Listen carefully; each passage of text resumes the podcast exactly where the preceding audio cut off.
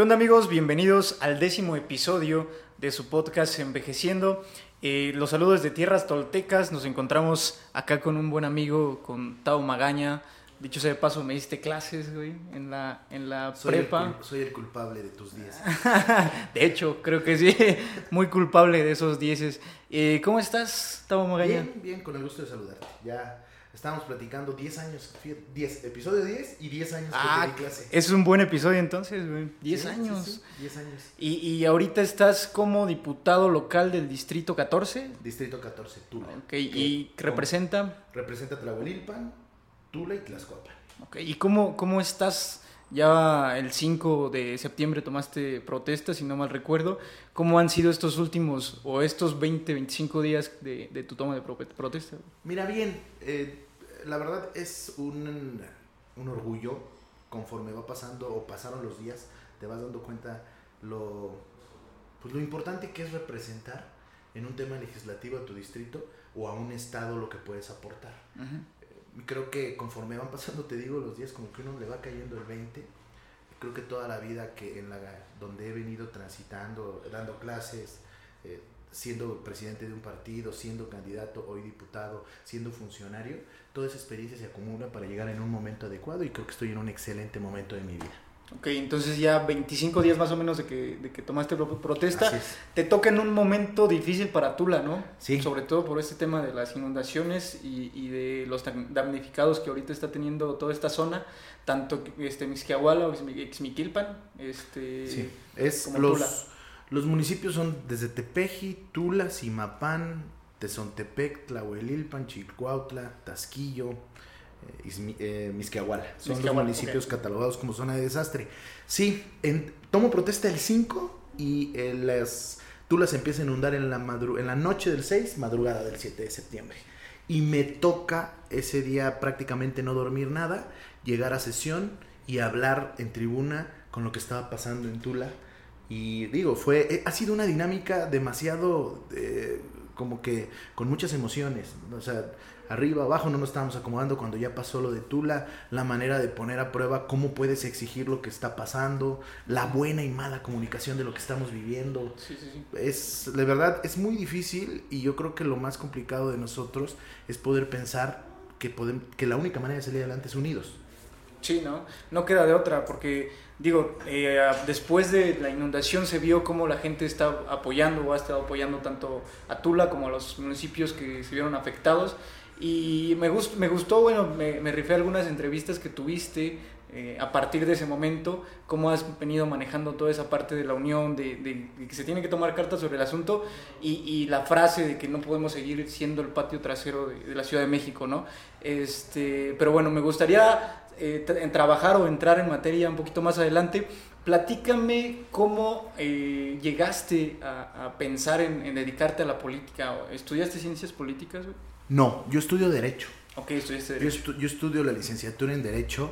eh, me costó trabajo, tiempo, terminar la carrera. Fui este, de los 19 años a los 25 años que, que me titulo. eh, tuve muchos momentos de inestabilidad en el caso del estudio. ¿Por qué? Porque yo empecé a trabajar desde los 20 años en el servicio público. Eh, y, y me llega muy pronto una oportunidad y de repente yo sentía pues que ya estaba en un espacio ganando determinada cantidad y con una comodidad y decía bueno ya no es tan necesario este, terminar la carrera no de repente a una edad piensas que, que, que el objetivo se puede cumplir muy pronto ya después te das cuenta de que todavía falta un gran rango de tu vida profesional para poderlo lograr mis aspiraciones mi ambición fue creciendo yo te puedo comentar que decido dedicarme a la política precisamente trabajando en el Congreso del Estado. Yo fui encargado de oficialidad de partes de los 20 a los 23 años, más o menos en el 2003. Ujú. Y eh, la primera vez que, que yo vi una sesión de la Cámara de Diputados en esa legislatura, yo dije, yo quiero eso. O sea, yo, yo vi a un personaje, a un diputado, o a los diputados o las diputadas, y yo dije, yo quiero de eso. Yo quiero ser eso. A lo mejor no te das cuenta qué, qué objetivo o qué, o qué meta tienes que cumplir siendo diputado, pero por primera vez dije, a eso es lo que me quiero dedicar y así orienté todos mis esfuerzos. Por eso empiezo a tener una carrera dentro del servicio público y cuando encuentro necesario acabar la carrera es cuando yo ya me caso y digo, no, pues tengo que terminar para tener mejores oportunidades. Ya eso que yo pensaba que ya había llegado al punto de haberlo conseguido y que era totalmente positivo económicamente, ya me di cuenta casado de que no era así. Sí, no, te cambia demasiado, ¿no? Ya cuando formalizas o estás dentro de un compromiso más grande y cuando somos jóvenes como que nos vale un poquito más como que nuestras expectativas son un poco más bajas, ¿no? Conforme vas creciendo, vas teniendo, teniendo en cuenta que pues, necesitas más recursos para poder hacer más cosas, ¿no? Eh, y estuviste dando clases, pues, lo que hablamos hace ratito, me diste clases a mí, güey, 10 años ya de eso. ¿Cómo fue esa experiencia para ti de dar clases? ¿Cuánto tiempo estuviste? Yo, yo di clases 5 años. en la poderosísima Sara, En la Sara Robert, en la cual fue la escuela que termino la la preparatoria y después prácticamente se detuvo el tiempo, regreso como profesor y eran exactamente los, son algunos todavía, los mismos profesores que me dieron clase, mis compañeros de trabajo. Entraste. Haz de cuenta que se congeló el tiempo y eso es lo que tiene la Sara Robert, quienes somos exalumnos, vamos a la Sara Robert y prácticamente ves, hueles, sientes lo mismo que, que vivías cuando estudiabas ahí. Y, claro. ¿Y siguen estando los mismos, güey? Ya tiene mucho tiempo que no... Pues unos se han muerto, otros se han jubilado, pero algunos siguen ahí. Siguen activos. sí, a mí me tocó algunos este, decesos de compañeros, pero este, siempre con un, digamos que tuvieron muchos, muchos años ahí en, una carrera, unos se han jubilado con mucha dignidad, maestros que, que aportaron y han aportado muchísimo aquí a Tula. ¿Y cómo te llevó a, la decisión de tomar, dar clases, perdón, de dedicarte a dar clases? Siempre me llamó la atención. Mi mamá es educadora, madre soltera, educadora, y, y yo, yo creo que traía o traigo ese tema de la vocación. Yo me acuerdo que cuando llego con el profesor Humberto le digo, yo soy abogado, pero eh, pido una oportunidad pero si me dan oportunidad no quiero dar clases de derecho. Porque mira, la vida dentro del servicio público me había este, orientado a un tema administrativo. Yo ya venía de trabajar tres años en el Congreso como oficial de partes, en la Procuraduría fui notificador y en la Auditoría Superior fui auxiliar jurídico. Pero no traía o no no lo traigo hasta ahora la dinámica jurídica legal de lo que son temas civiles, penales o mercantiles o, algunas ramas en específico. Yo me he ido más y el derecho lo conozco más en el derecho administrativo. Hoy me toca eh, tener algunas funciones en el Congreso. Siempre he sido muy disciplinado. A mí me ayudó mucho eh, a poder, el, ser padre me ayudó mucho a, a tener el sentido de responsabilidad y de administración propia y de compromiso. Quizá no tenía bien centrado en cierto momento cómo poder darle seriedad a las cosas hasta que fui padre.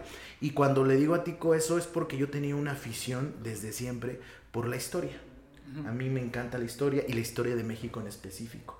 Y durante esos cinco años compré muchos libros de historia, leí, comí mucho libro eh, y escribí algunas obras de teatro, hice algunas cuestiones y a mí me ayudó, me ayudó, ¿sabes qué? A poder, eh, primero, el, digamos que tener una facilidad de exposición sobre algo. El que es catedrático construye dentro de su, de su formación la manera de transmitir, y más cuando son temas sociales, que no son tan técnicos.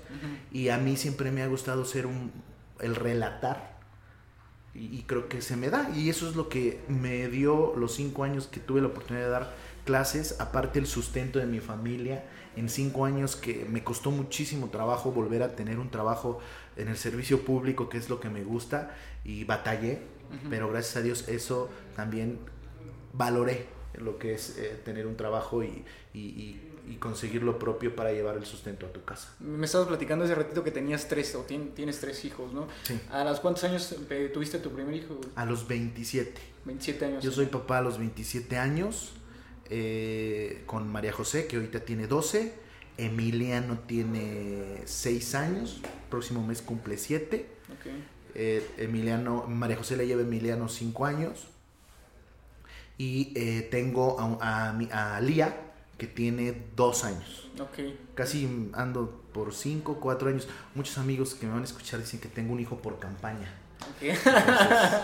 yo con todo el cariño del mundo de ser papá, este, yo creo que ahí este, me voy a quedar. Muy bien. ¿Y cómo fue ese proceso? Me hablabas un poco de que aprendiste esta responsabilidad, el compromiso y que eso también te llevó a, a tomar cartas en el asunto en el trabajo, de manera profesional. Pero aparte de eso, ¿qué más te ha enseñado el ser padre? Porque bueno, yo tengo 26 años y ahorita no me veo con hijos, ¿no? Tú tuviste a tu hijo, a, tu hijo los, a los 27, claro, son otras generaciones, ¿no? Eh, muchos de, de, mi edad podrían estar como de acuerdo conmigo que, que los jóvenes de ahora ya no piensan tanto en la familia, sino más un tema, eh, pues... Eh, pensar en ellos mismos, ¿no? Ahora en, este desarrollo, en alcanzar tus objetivos. Sí, exacto. ¿Cómo, fue ese proceso para ti tener a tus hijos y que, te ha enseñado? Sí, mira, el, ha sido una transición importante, o sea, ha sido diferentes procesos, es a veces la carrera personal también tiene mucho que ver en cómo vas viendo tu vida en el hogar y en tu casa, ¿no? Yo te puedo decir que cada espacio público, cada reto que he tenido en, en mi vida, eh, siempre se refleja en lo que llevo en mi casa o en mi hogar o con mis hijos. He ido aprendiendo a, llevar el mismo, la misma madurez en mi carrera que en mi casa. Es bien complicado y bien difícil. Siempre, siempre uno tiene que tener y encontrar una estabilidad emocional.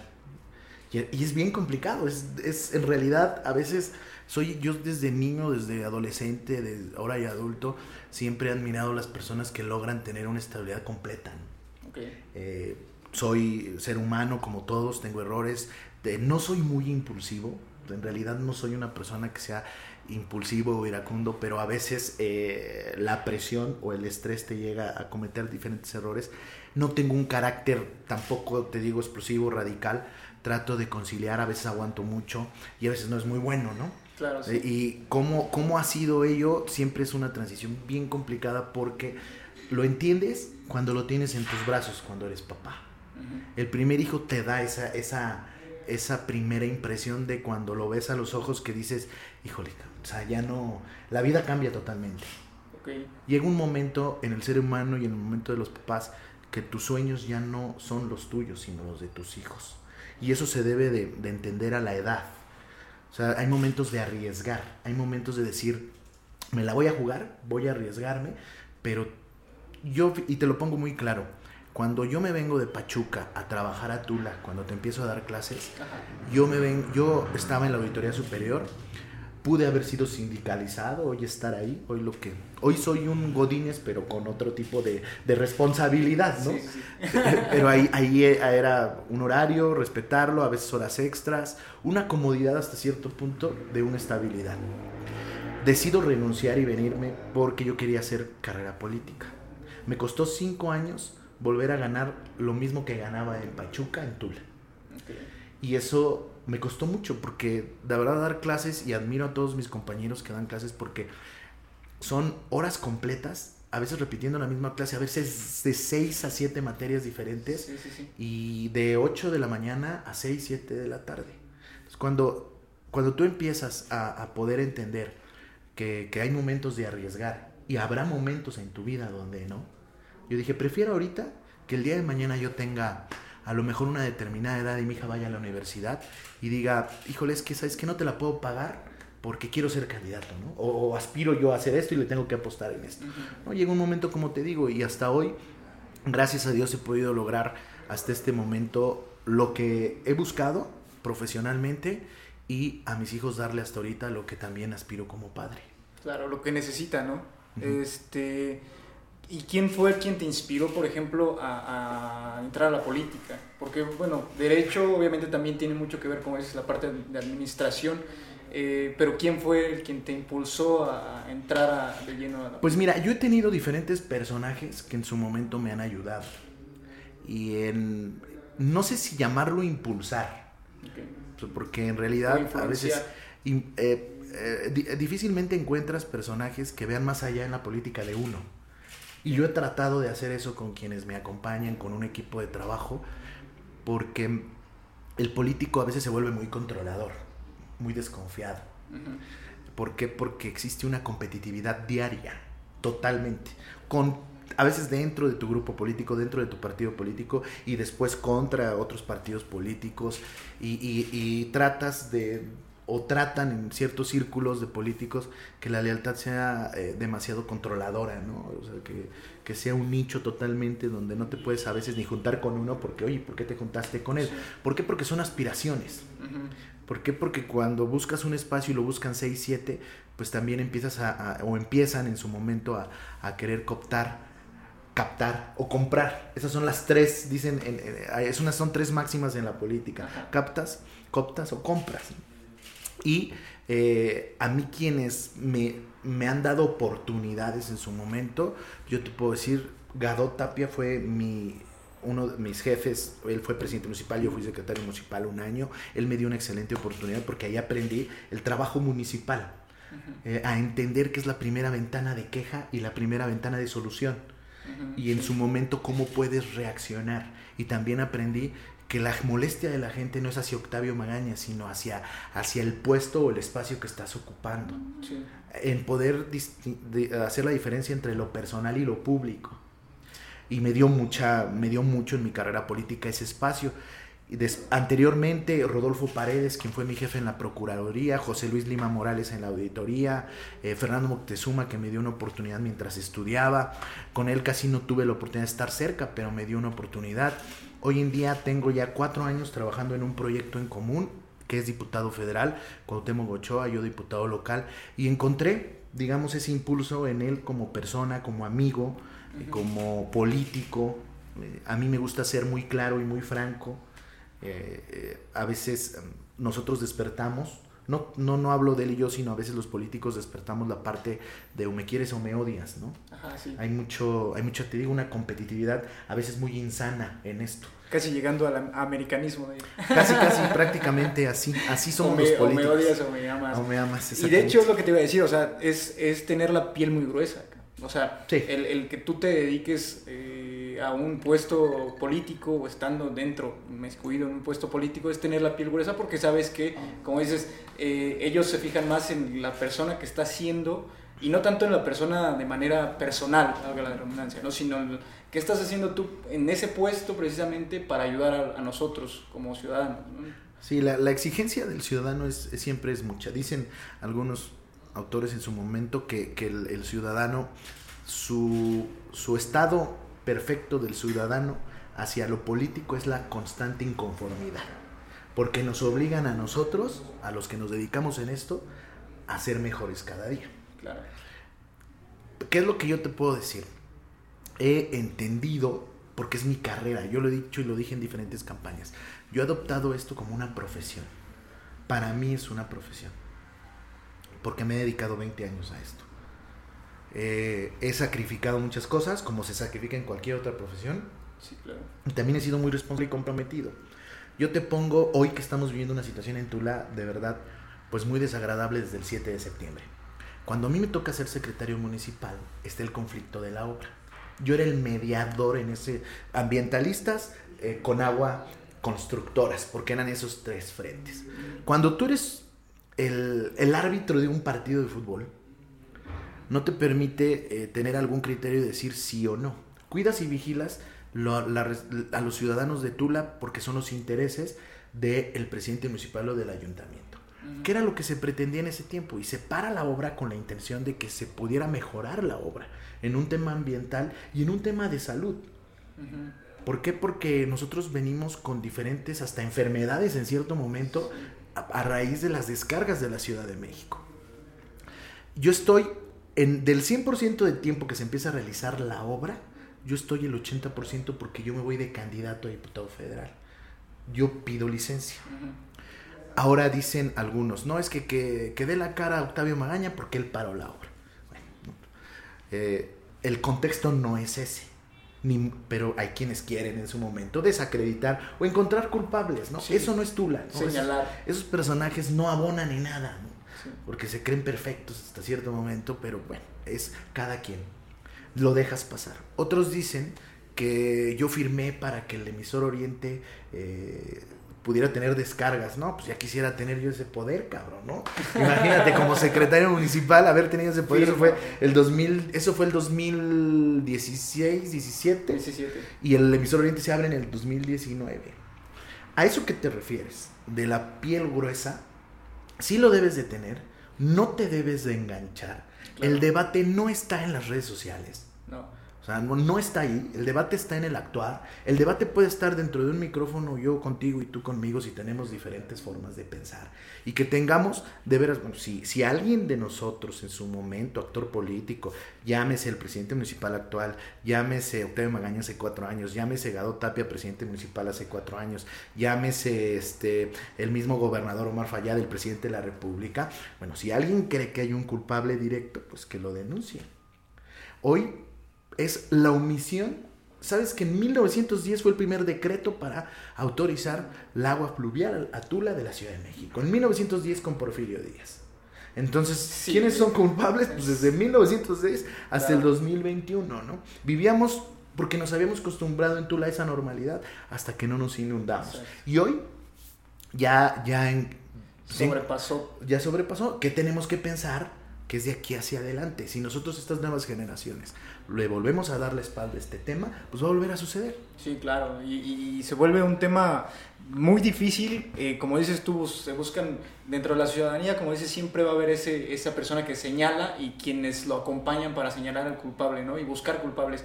Pero en este caso, eh, ¿cuánto tiempo crees tú y qué se tiene que hacer específicamente en este tema de, de las inundaciones y del río que nos llega de allá? qué es lo que se tiene que hacer y cuánto tiempo se estima que se puede mejorar esta situación, porque las lluvias siguen pasando. O sea, ¿estás de acuerdo? eso no podemos controlarlo. ¿Qué sí podemos controlar y qué podemos hacer para cambiar esta parte? Mira, es eh, primero dividirlo en diferentes rutas. Primero, lo que pasó, porque hay mucha gente que exige, ah, este, los culpables, ok, lo que sucedió y lo que pasó, que existe una, una explicación desde los protocolos de Conagua, desde la, apertura de compuertas, desde si se avisó o no se avisó a la población, si hubo negligencia y quiénes son. Sí, claro. Porque si queremos un verdadero cambio necesitamos empezar a dar respuestas a la gente, ¿no? O sea, no podemos hacer de lo más mínimo el caso Colosio, o sea, un cubo culpable, ¿no? Sí. Ese es uno. Dos, eh, el actual, lo que estamos viviendo. La transparencia y la comunicación adecuada para que los, los afectados sepan el cuándo y el cuánto se les va a dar. Que en ese proceso estamos y no ha existido la claridad correcta. Y que es, en, ese, en eso nada más un comentario más, la comunicación de los tres niveles de gobierno. Y ahí vamos a la otra ruta, que es de ahorita hacia adelante. El tema de las aguas que descargan de la Ciudad de México tiene que ir en tres vertientes. Uno, el proyecto que, en su, que garantice que no nos volvamos a inundar y que garantice también que el agua de la Ciudad de México no venga contaminada, que es un tema de salud, y de medio ambiente por la cuestión de que se convierten en lodos y, y que la obra como tal, como tal, como tal, tendría en su momento que modificarse porque al principio se contemplaba la, la tala de árboles. Entonces tenemos que cuidar el tema del medio ambiente, tenemos que cuidar el tema de salud para que ya de una vez por todas las aguas, si las quieren echar, que sean saneadas y que sean responsable quien tenga que ser responsable y posteriormente la rectificación del proyecto para que esto no vuelva a suceder y el día de mañana tanto infraestructura como vidas humanas no se pierdan. Claro. Es algo titánico. Estamos viviendo el punto medular del Tula del pasado hacia el moderno. Es, es el presente y la responsabilidad que estamos viendo nosotros que propuse una comisión especial para el rescate del río Tula, evitando contaminación y desbordamientos. Y que se basa, eh, porque claro que, que, estuve checando esa parte de esa comisión que tú que propusiste en el Congreso, ¿cuál es la base de esa, de esa comisión o cuál es el objetivo como tal? Ser el interlocutor entre los tres gobiernos federales en sus diferentes dependencias que son responsables, que es Conagua, Semarnat, en la Secretaría de Salud, Protección Civil, involucra muchísimas Crear un puente entre Crear un puente de comunicación. ¿Para qué? Y con sociedad civil. Llámense a sociedad civil social, expertos, ingenieros, para que podamos tener un este, ambientalistas, para que podamos tener nosotros un, un proyecto socializado, pero que avancemos. Ya no podemos permitir lo que pasó hace cuatro años que por lo político, por estancar, por las diferentes opiniones, por los colores, por los colores hasta cierto punto, por las personas, hoy no pudiéramos avanzar y eso es lo que no nos podemos permitir.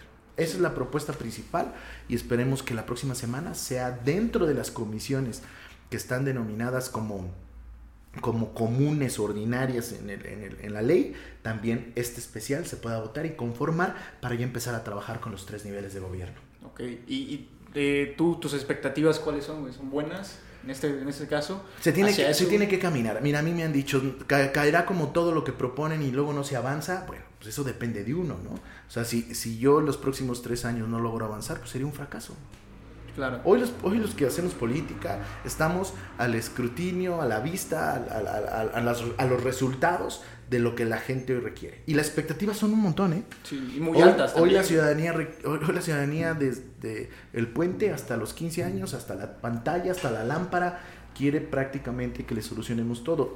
Es porque también pues, el gobierno se ha convertido administrativamente en un gobierno asistencial, ¿no? Sí. Y entonces debemos ir entendiendo esa parte, porque para eso de alguna manera nos, nos, rentamos, pero también yo soy alguien que trato de poner las cosas como deben de ser y tratar de comunicar lo más transparente para que la gente también entienda que esto es un trabajo en conjunto. Que para poder salir adelante en el caso de Tula también tenemos que entender de que ya no puedo construir en la ribera del río. Y que, y que con el gobierno hoy tener la oportunidad de poder tener la, la, la, el espacio en otro lugar donde el gobierno me garantice que yo voy a estar bien. Claro, sí. Y que o sea, de repente estamos rodeados en un vicio de corrupción impresionante. ¿no? ¿Por qué vives en la ribera del río? Porque con agua te dio el permiso. ¿Por qué descargamos a cielo abierto desde hace infinidad de años cuando se debe, hay leyes para que no se logren? No hay plantas tratadoras. Entonces es algo que se ha venido dando de manera común, nos acostumbramos a vivir así y hoy estamos viviendo las consecuencias. Y luego si hay plantas tratadoras no funcionan al 100%. ¿no? Sí, no funcionan, se descuidan. Eh, es, los gobiernos necesitamos ser mucho más responsables para ello. Y yo creo que es, tocaste un tema muy importante como es la corrupción, ¿no? O sea, es el, el, el mal más grande que tiene México y que tiene en, en todos sus niveles, ¿no? ¿Cómo, ¿Cómo hacer que también la gente empiece a confiar en los nuevos políticos? Porque tienes 39 años, me, me decías, Ajá. ¿no? Y bueno, tienes una carrera prometedora eh, en, en, la política, ¿cómo hacer que la gente empiece a voltear a ver a los políticos y que empiece a creer en ellos otra vez? Porque yo creo que han sido mucho tiempo en el que la gente, y creo, creo yo, con la gente que yo me rodeo, con amigos, ¿no? no creen en la política otra vez, no creen en los políticos. ¿Cómo hacer que la gente voltee a ver y diga, claro que tenemos que unir fuerza con ellos y no solamente dejar que ellos hagan todo porque están en un puesto o son un personaje dentro. Primero lo que debemos de hacer es este, quitarnos esa idea como ciudadanos y creer y confiar. Eso es lo primero. Y acercarse, ¿no? También digo. Acercarse, creer, confiar. Eh, te digo, hay una exigencia. O sea, hay este... Eh, de este lado te puedo decir que, que, es una constante exigencia todos los días. Eh, a veces te exigen situaciones que no están a tu alcance ni a tu nivel de, de responsabilidad en cuanto al cargo, ¿no? Pero exigen una respuesta ya. Eh, hay, yo me acuerdo mucho de diferentes controversias eh, en mi carrera política donde es muy común decir yo te pago de mis impuestos. La gente dice mucho eso, ¿no? La frase. Y la frase común. Común. Y qué lástima, y hay, hay, muchos ciudadanos que son muy responsables, pero que México esté en el, en el prácticamente el 60% de, de, ciudadanos que pagan sus impuestos y que el otro 40% no lo paga, ¿no? Y son Entonces, los primeros, ¿no? Y son probablemente los primeros que te exigen. Creo que se tiene que dignificar mucho esta carrera. No es fácil, no cualquiera lo puede hacer. Eh, no es un tema de a ver quién habla o quién cae mejor, es un tema de quién tiene la capacidad. Te tienes que mm, especializar en diferentes rubros, no puedes hablar de lo que no conoces, ni mucho menos proponer lo que no conoces. Hay candidatos en su momento a presidentes municipales que decían, yo, a ver, en esta colonia, lo que tú pagues de predial, yo te lo voy a regresar en obras. Ay, bravo, ¿no? La gente toda madre. Y, este, y ya de repente llegan, gobiernan y resulta que no se dieron cuenta que en el caso, por ejemplo, de Tula, tienen un gasto corriente de 90 millones al año y tienen una recaudación de recursos propios de 100 millones. ¿Cómo les vas a regresar a la gente lo que te están dando como impuestos si nada más tienes el 10%, 10%. para repartir? Es una cuestión de matemáticas, pero de conocimiento. Pero claro. si no tienes el conocimiento, pues prácticamente tanto de un lado la crees como del otro lo prometes. Sí.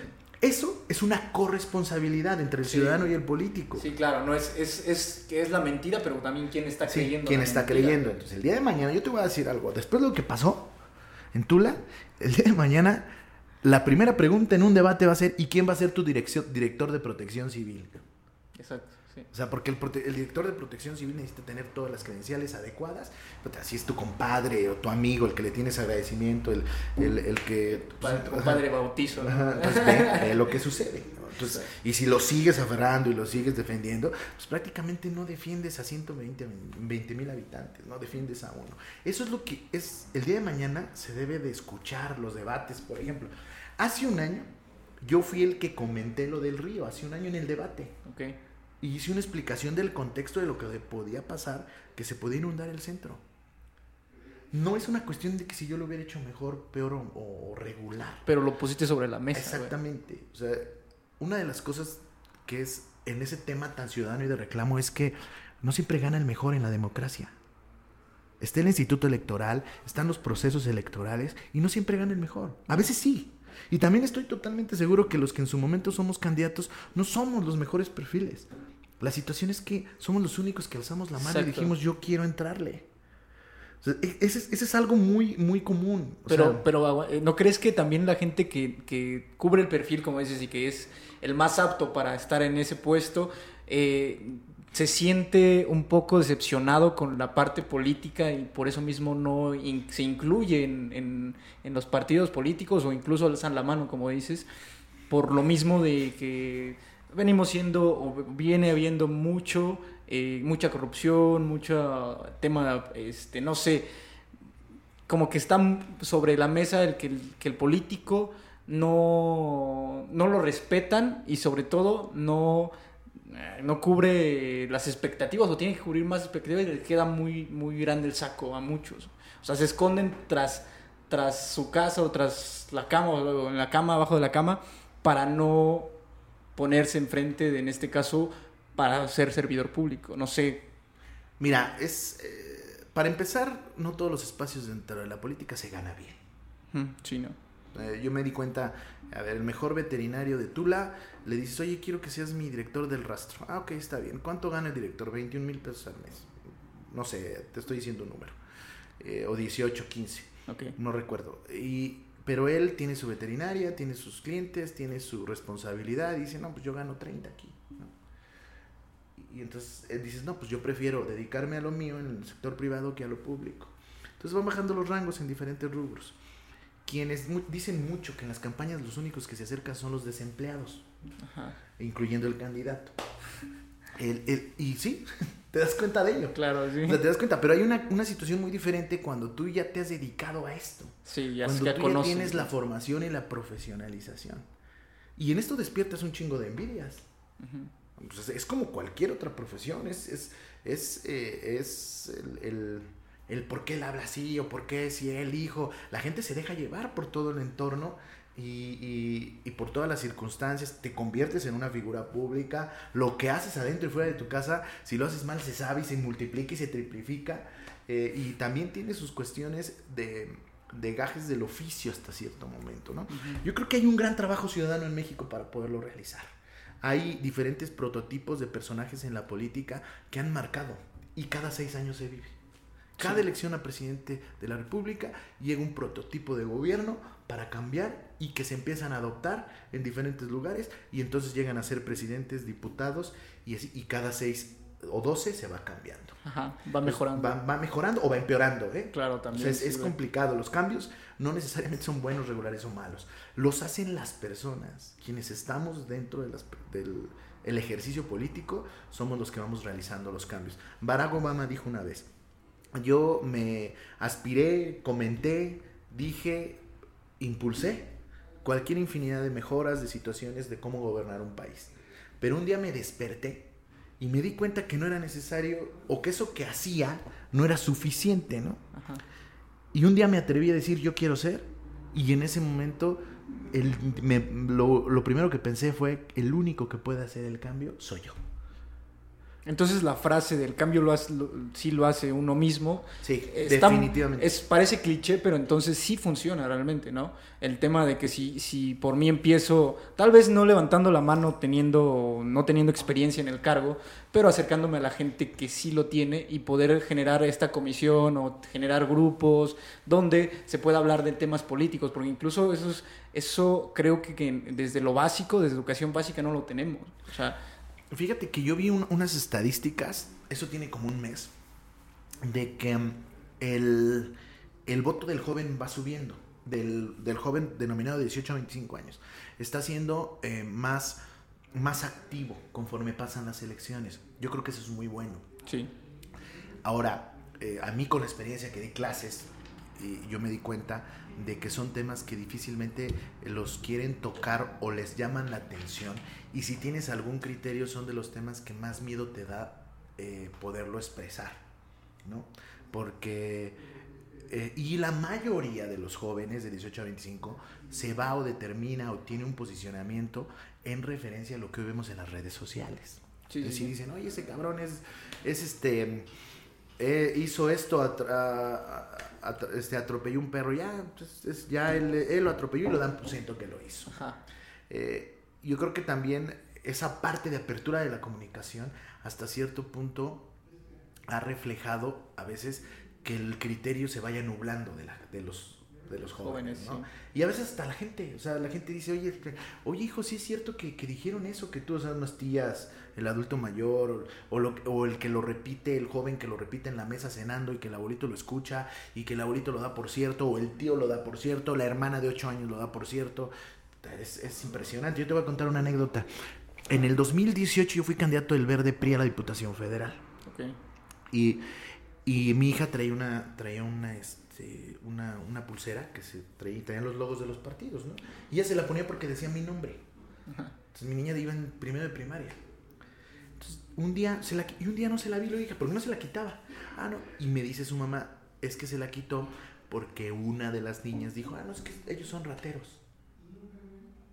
Entonces, ya no era el orgullo de mi papá es candidato, mi papá es esto, o sea, ya era, no, no.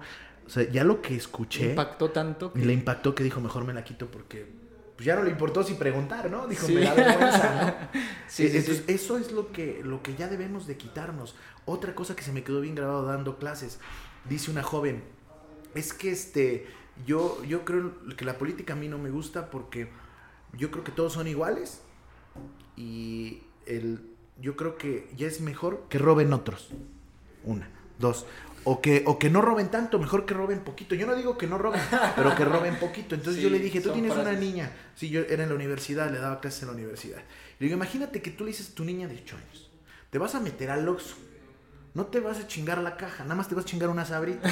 o sea, no, vas a robar, pero poquito. Claro, Entonces, los valores, ¿no? Porque- no puedes educar. Y, y si lo piensas, lo dices y después se convierte en una realidad.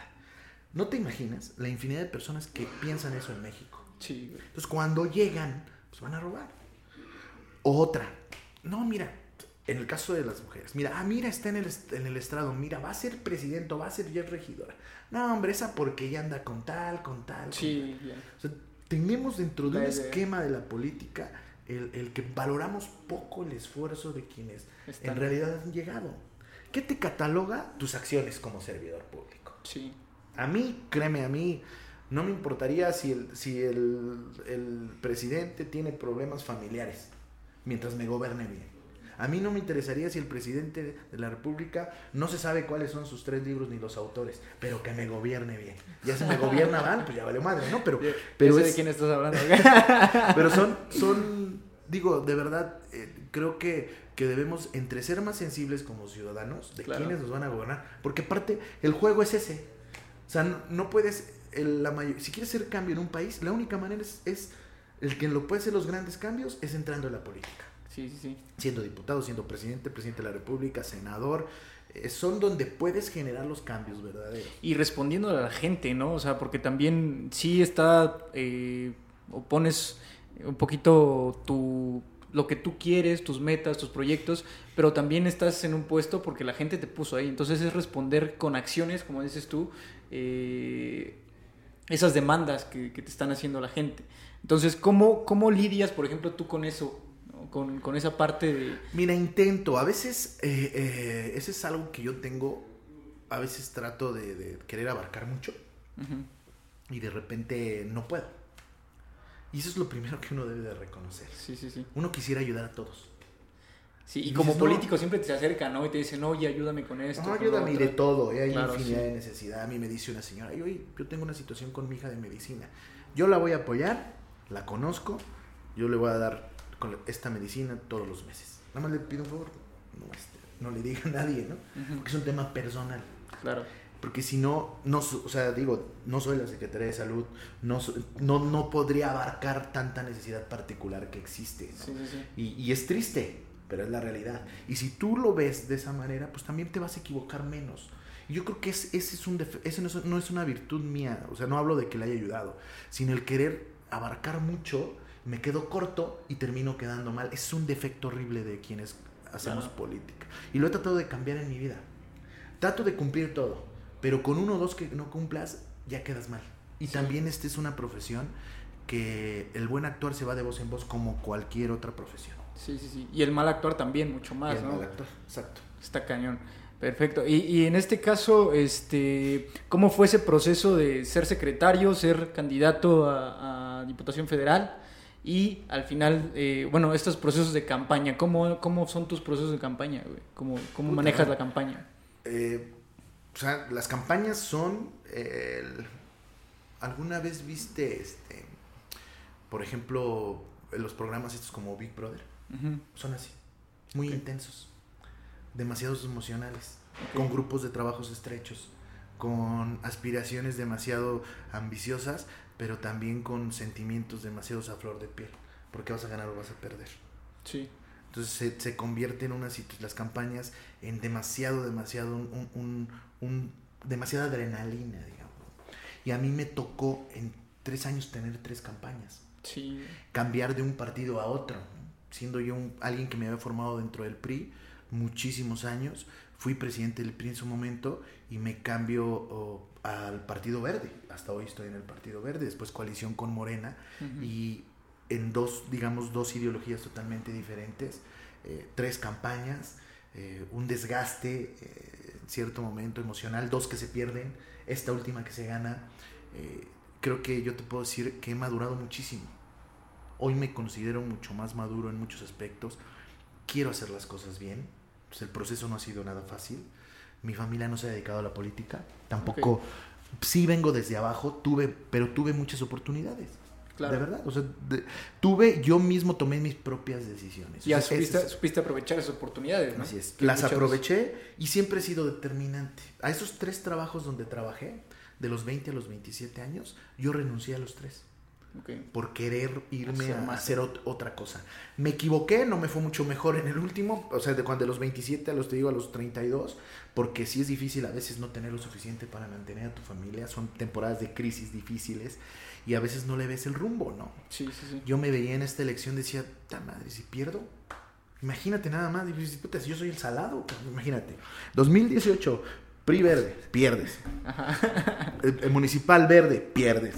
Ahora, Morena Verde, digo, con todo el aparato que hoy significa, con una base social que ha construido el presidente de la República, Sí. con mucha aceptación, Sí, yo de candidato y pierdo, no, pues ya, güey. o Tú sea, eres el salado, Ya, ya vete a hacer otra cosa, ¿no? O sea, digo, creo que. en- y, y era un, un reto, y ahora el reto más importante es la realidad que vivo. O sea, poder generar que la gente. Podemos dignificar esa carrera. Claro. Y que la gente diga, mira, al menos, o sea, este diputado local es totalmente diferente a los demás. Sí, sí, sí. Volverte, Independientemente de colores. volverte diferente. Ahora, e- e- ese es otro tema. Por ejemplo, hay mucha gente que podría decirte, y es que te brincaste de un partido a otro y estás brincando de un partido a otro. Y tú hablas de madurez, que eso te, te ha enseñado demasiado, ¿no? El, el estar, el que te, que te hayas movido y que has aprendido bastante. Pero, ¿qué decirle a esa gente? Porque obviamente ven este lado malo. El lado, el lado negativo de que, oye, está- tú estás en el PRI, estado en el verde, Sí, por- a mí por lo general me dicen, o sea, ante ese cambio me han dicho chapulín, este, Ujú. convenenciero, traicionero, ¿no? Claro. Hay quienes se lo toman pues así de esa manera. Yo nunca he entrado en ese tipo de conflictos. Eh, mi cambio se debe a una oportunidad. Claro. Eso es lo que te iba a Es- preguntar. Esa es una oportunidad. Sí, las cuestiones ideológicas, yo le decía a alguien, es que como ahora acá de este lado, le digo, y luego tú con los otros. O sea, dime, hoy, hoy sí quién tira la primera piedra si el PRI, PAN, PRD está junto. Y del otro lado está el Verde, Morena, PT, Nueva Alianza. Sí, sí, sí. O sea, ¿quién? ¿No? O sea, que la izquierda y la derecha. Bueno, el PAN es derecha, el PRD es izquierda, el PRI es izquierda. O sea, quien conoce los estatutos del partido PRI son, es Es izquierda. izquierda. El verde es un, es un partido progresista. Busca el medio ambiente. El PT es un partido progresista. Busca el medio ambiente. El, pa- Nueva Alianza es educativo. Busca la educación. Es progresista. Ajá. Morena, la base social. Es progresista. Sí. Entonces, son, mira, infinidad de cosas donde yo me cambio por una oportunidad. Porque yo quería demostrar y querer demostrar dónde puedo hacer, poderte decidir y poder decir, yo la regué o hice bien las cosas, pero porque yo fui el que decidí. La gran diferencia entre quienes tenemos eh, un cargo en el servicio público o en la política, a, la- a las, a las, a, digamos, a las demás profesiones de los demás ciudadanos, es que una decisión tuya puede beneficiar o perjudicar a una población. Sí. O sea, si el carpintero hace mal su trabajo, bueno, este perjudicó al que le mandó a hacer la mesa de una familia de cuatro o de cinco. Pero si acá alguien, un presidente municipal, no hace bien su trabajo, puede llegar hasta cierto punto una decisión a que haya muertes o que haya incompetencia. Claro. Entonces, esa es la gran diferencia de la responsabilidad de los que estamos tomando las decisiones en su momento, o los que tienen un rango ejecutivo, como el gobernador, el presidente de la República o los presidentes municipales. Entonces, esa es la gran diferencia y la gran responsabilidad. Claro, y también de ahí se basa mucho la parte económica eh, en, en a, a las, a los personajes políticos, ¿no? Hablaba hace poco con uno, un amigo y, y me de- hablábamos de este tema, ¿no? Del, eh, ¿Por qué los, los personajes políticos eh, ganan tanto, ¿no? Están inmersos o tienen un sueldo alto. Entonces también viene de esto, como dices tú, de estas decisiones. O sea, tú ganas mucho porque de cierta forma tus decisiones van a influir en ya sea para bien o para mal, ¿no? Obviamente todos quisiéramos que fuera para bien, porque obviamente te equivocas, ¿eh? como decías tú hace ratito, soy una persona, tengo errores, pero eh, en este caso yo creo que por eso mismo se les da el valor en este, salarial a, a los políticos un poco más alto, porque tienen de cierta forma más decisiones o más presión sobre los puestos que están teniendo. En algunos cargos, ¿eh? Bueno, o, sea, sí. de- o sea, sí en algunos Claro, cargos, claro. pero Pero en general, pero en general, mira, yo prefiero porque a un policía pagarle bien, pero que me defienda bien, exacto. mil veces. Y prefiero pagarle muy bien a un presidente municipal, pero que me de- que gobierne bien y que no se chingue ni un peso, ¿no? Exacto. O sea, yo, yo preferiría, ¿no? A cierto punto, porque pues, créeme que lo que ganan algunos no se refleja lo que después se llevan, o sea, es impresionante, ¿no? Sí, sí, sí. Yo, es, eh, es cuestión de ir adoptando también un- una política de, de, pues, de mucha transparencia, pero de mucha honradez. Sí, Soy no tanto es eh, cómo se combate la corrupción, pues con hombres honrados. Sí. Con, sí, ¿cómo, cómo les comunicas a la gente, pues con transparencia. ¿Cómo eres un buen ciudadano? Pues ayudando a tu prójimo. Digo, es, son leyes prácticas. Sí, Eh, sí noto prácticos. una desacreditación, desacreditación total al que hace política. Con eso he vivido todas las campañas, de quien, desde que te encierra la puerta, desde quien no te da la mano, desde quien te mienta la madre, desde Sí, quien eh. te grita. En, en esta me gritaban un chingo chapulín y traicionero. Pero te digo, o sea, hoy, como lo hice como regidor, que tuve la oportunidad de ser tres meses, lo hice como regidor y en tres meses hice un cambio que buscaron 10 años diferentes regidores interponer un recurso al presidente municipal para no firmarle un cheque en blanco y que él pudiera en cuatro, cinco, tres años firmar los contratos y convenios sin necesidad del cabildo. Todos los anteriores ayuntamientos lo habían hecho, inclusive en el cual yo trabajé. Ajá. Que me dicen, bueno, pero cuando Gadot estuvo, este, tú estuviste ahí y lo firmaron. Bueno, yo no votaba porque yo no era regidor, era secretario. Pero este, sí me encargaba de la operación política, sí en su momento aboné para que ellos votaran a favor, pero pues después de ver lo que se hizo, pues prácticamente dije, no, ya esa experiencia ya la tengo y esto no puede volver a suceder. Claro. Y me fui hasta las últimas instancias, que fue el Tribunal Electoral Ciudadano, y Se lo echaron para atrás y hoy Tula todo contrato, todo convenio pasa por cabildo. O sea, hay una transparencia. Hoy tú le es transparente. Claro, y no lo toma nada más la decisión el presidente municipal. No, exacto, porque para eso es el cabildo. Claro. Entonces, ese tipo de acciones que resultan intrascendentes para la gente de allá afuera, o sea, eh, hoy son verdaderos cambios y yo estoy orgulloso de haberlo logrado. Y en tan poco tiempo. En un poco tiempo. Hoy como diputado en un mes he subido a tribuna, se va a crear una comisión especial donde el objetivo primordial se tendrá que avanzar en los próximos tres años, pero lo importante es que vean la carrera de uno, la trascendencia ¿no? que, uno pueda hacer. Y que de alguna manera hoy que estamos en un periodo de, trans, digamos, de transformación y de infraestructura y de renovación en Tula, podamos de verdad actuar en unidad, tanto ciudadanos como políticos. Claro, sí, yo creo que es eso, ¿no? Y, es necesario que todos los actores políticos pongan eso sobre la mesa, porque muchas veces no lo, no hacen. O sea, eh, desde el regidor, desde el presidente municipal, ¿no? El que pueda, eh, con la población, poder tener estas conversaciones y poder tener miles de debates acerca de los beneficios que puede haber para la población. Entonces, creo yo que eh, es muy importante tener también las bases desde que somos niños, creo yo. O sea, el, que tú puedas educar a un niño que se siente inmerso en la política y que pueda opinar también acerca de los cambios que se pueden dar dentro de la, donde está viviendo. Entonces, eh, ¿cómo, ¿cómo, ha sido eh, este proceso y cómo te ves tú ahora? O sea, me decías que te ves muy maduro, has agarrado pues mucha experiencia. Híjole, eh, de verdad quiero hacer las cosas muy bien. Eh, eh, siempre trato e intento esos, esas emociones eh, que no son sanas de uno, de, poder decir a veces coraje, ira, ¿no? A veces este, sentimientos que de repente brotan, que identificas y que dices que los que duren de inmediatamente en que los identificas duren lo menos posible. Eh, trato en, en esta política tan tan, digamos, tan versátil, por decirlo, o tan visceral que hoy se está viviendo, porque hay grupos de gente muy radicales que tratan de desacreditar siempre el trabajo, el actuar de diferentes políticos. Me considero que estoy en una etapa privilegiada, primero en una legislatura donde nos va a tocar la oportunidad de, eh, no es la palabra despedir, pero el último ciclo del gobernador actual y recibir al próximo gobernador con una gran oportunidad histórica de alternancia en Hidalgo. Sí, ¿no? Sí, histórica. Si existe una oportunidad para que exista alternancia en Hidalgo, hoy está totalmente todo puesto sobre la mesa. ¿Qué quiero? Pues que si se llega a dar esa gran transformación, que sea un cambio de verdad bueno, ¿no? Porque insisto, no todos los cambios son buenos, a veces son malos, ¿no? Pero que sean un cambio bueno. Y ser protagonista en ello para mí es un gran orgullo. Si me hubieran preguntado hace 20 años que estaba en el Congreso, eh, Tavo, tú vas, tú vas a lograrlo y vas a ser diputado en el 2021, este, quizá no lo hubiera creído.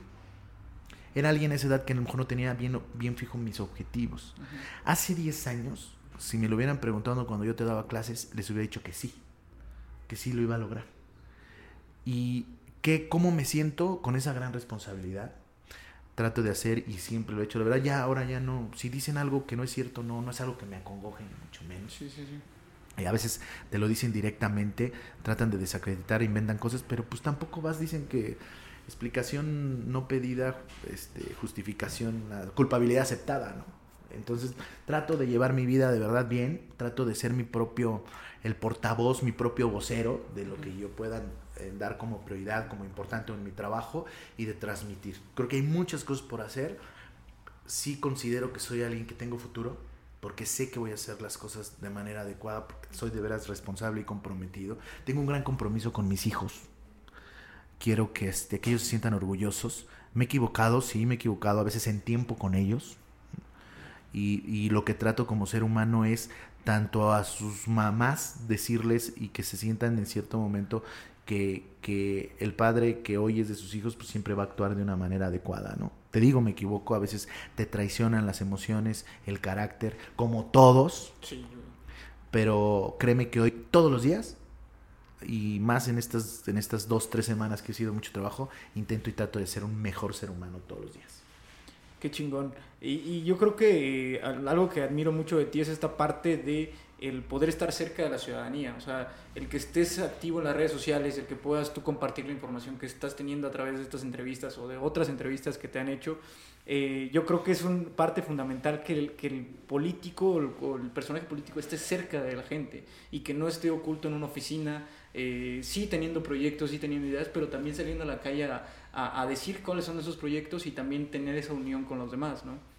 Eh, algo que te quería preguntar en específico, un, temas un poquito polémicos, ¿no? Eh, propuestas que también ya se han hecho sobre la mesa y propuestas que ya tienen tiempo en, en, este caso, por ejemplo el tema de la legalización de la marihuana, el tema del aborto legal, ¿tú cuáles son tus ideologías acerca de esos, de esos temas? Fíjate que yo dentro de mi formación eh, está eh, el, el, tener una libertad en tu pensamiento, ¿no? el que puede, yo sé que la sociedad, y más en México, a veces tenemos en esa, en esa construcción de la sociedad, en los tres niveles económicos, hay una gran diferencia, ¿no? A veces el México jodido, el México mediano y el México rico, ¿no? Y, y cada quien tiene su forma diferente de pensar, pero yo creo totalmente en la libertad total.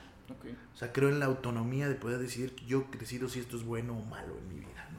la legalización, el aborto en diferentes circunstancias, este, yo creo que debe de estar y debe de, yo prefiero algo que esté legalizado a algo que esté en, la, en lo clandestino, ¿no? Claro. O sea, porque ahí, en ese lado, puede haber muchos culpables, pero nunca los vas a encontrar, ¿no? Y acá el, el, la responsabilidad está directa con, con, sí. con, lo que se puede o no se puede hacer. El que tú decidas chingarte un porro este, de, de manera medicinal, porque tiene hoy eh, diferentes circunstancias en enfermedades que son demasiado, eh, digamos, eh, en el presente poderlas lidiar sí. eh, y que cada quien tome su decisión. O sea, ah. es nosotros ya debemos de ponernos a la vanguardia, no porque esté la legalización en Estados Unidos o en Europa, o en Europa más todavía, sí. sino me refiero a darle esa libertad a la sociedad. Claro. No podemos seguirnos poniendo los grilletes en una mentalidad donde hoy tenemos las redes sociales que te ponen todo lo que existe. O sea, hoy es impresionante que mi hija de 12 años está viendo una novela de Japón. ¿No? Y, que, y que mi sobrina de, de, la misma edad, ella está viendo una de Corea, ¿no? Y que, mi, y que mi hijo está viendo una serie gringa, ¿no? Y que mi, el, a lo mejor el hijo de mi amigo está viendo un, una, escuchando, a, no sé, a unos chinos, a unos, sí, claro. a unos franceses. Y hoy todavía estamos discutiendo si, si la droga es ilegal o legal. Sí. O sea, digo, eh, nos está el tiempo, la, digamos que la modernidad nos puede dejar muy atrás, porque antes de que esté legalizado, a lo mejor el 100% de la sociedad lo va a estar consumiendo. Claro. Y nosotros nos vamos a quedar atrás, ¿no? Sí, sí, es como sí. ir más adelante en muchas circunstancias. Hoy el tema de la comunicación, la legalización, hasta dónde y hasta cuándo, sí. y cómo y la responsabilidad de los padres también hacia dónde nos lleva, ¿no? Y hablarlo, güey. O sea, yo, yo creo que eso es un tema digo, tabú dentro de la sociedad, el poder platicar de estos temas y poder también comparar muchos, muchas opiniones, ¿no? Porque obviamente las generaciones más grandes, que son de 60, 70 años, pues no van a estar de acuerdo, no van a estar tan a favor de eso, porque tienen un estereotipo de las personas que consumen, ¿no? Cuestión diferente a las personas más jóvenes que están más abiertas al cambio y que te, tienen que tener un control mejor en este tipo de, de, de, acciones, porque obviamente no solamente es legalizar, ¿no? sino también es cuáles son las pautas que vamos a dar para que se legalice y para que se pueda llevar a un buen actuar en todas las personas y cuáles son la regulación que se va a llevar.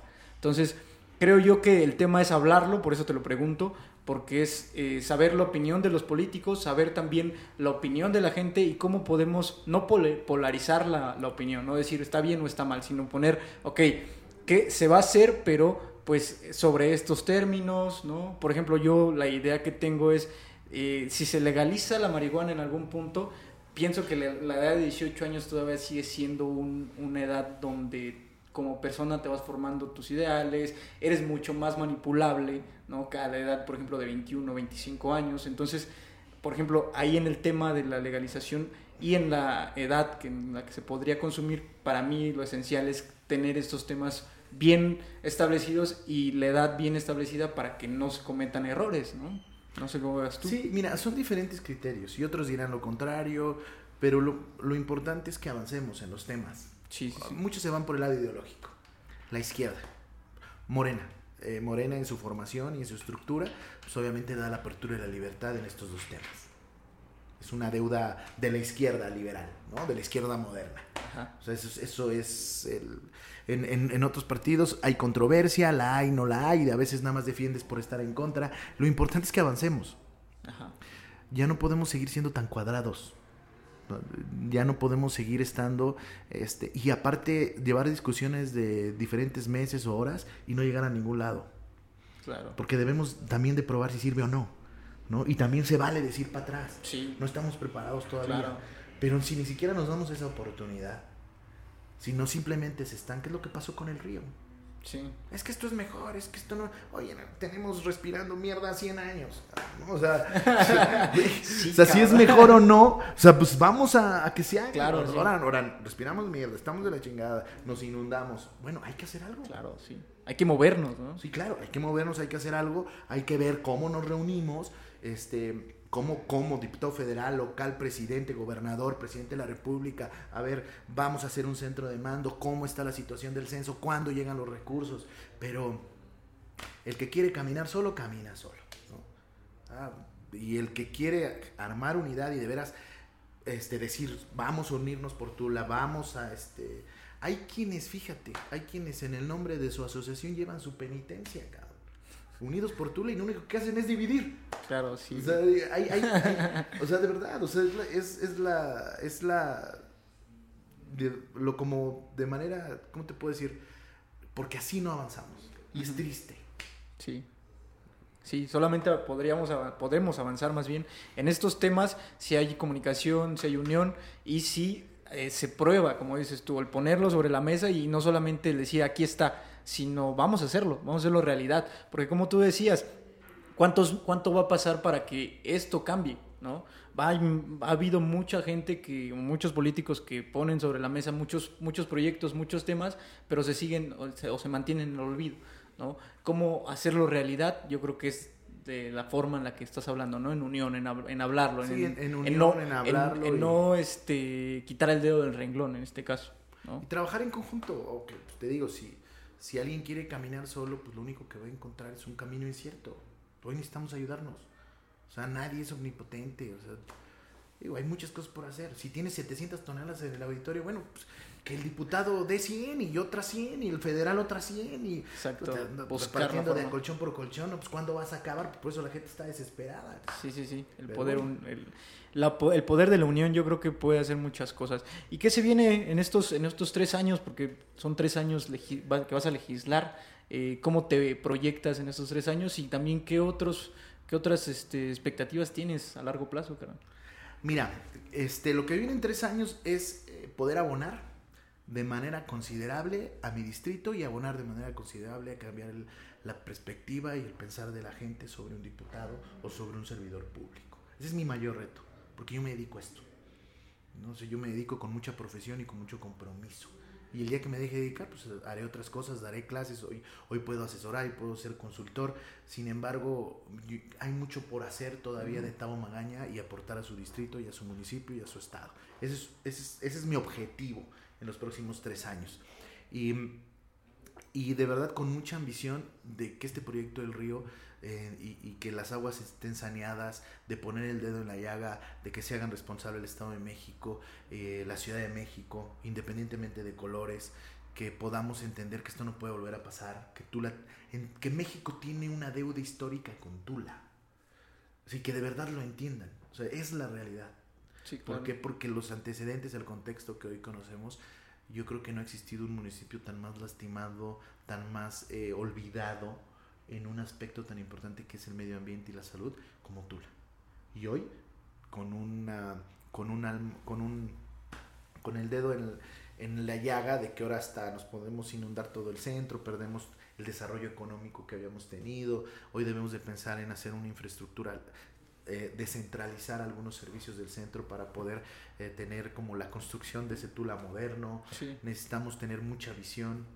Eh, hoy sí te puedo decir que he aprendido en esa madurez que he ido construyendo el ya no quedarme callado. El poder defender mi posicionamiento hasta el final y hasta que no me dé cuenta o que me digan que estoy erróneo en ese espacio, ¿no? Claro, sí, el, el, el no, el no romper tus ideales y no callarte, ¿no? Así poder alzar la voz. Qué, qué, chingón. Este, pues te agradezco bastante el poder Gracias. recibirme aquí, porque esta vez no, no estamos haciendo el podcast desde eh, el cuarto, pero eh, eh, gracias por, por, recibirme. No, gracias a ti. Creo que ya son bastantes años de conocernos este, este clase.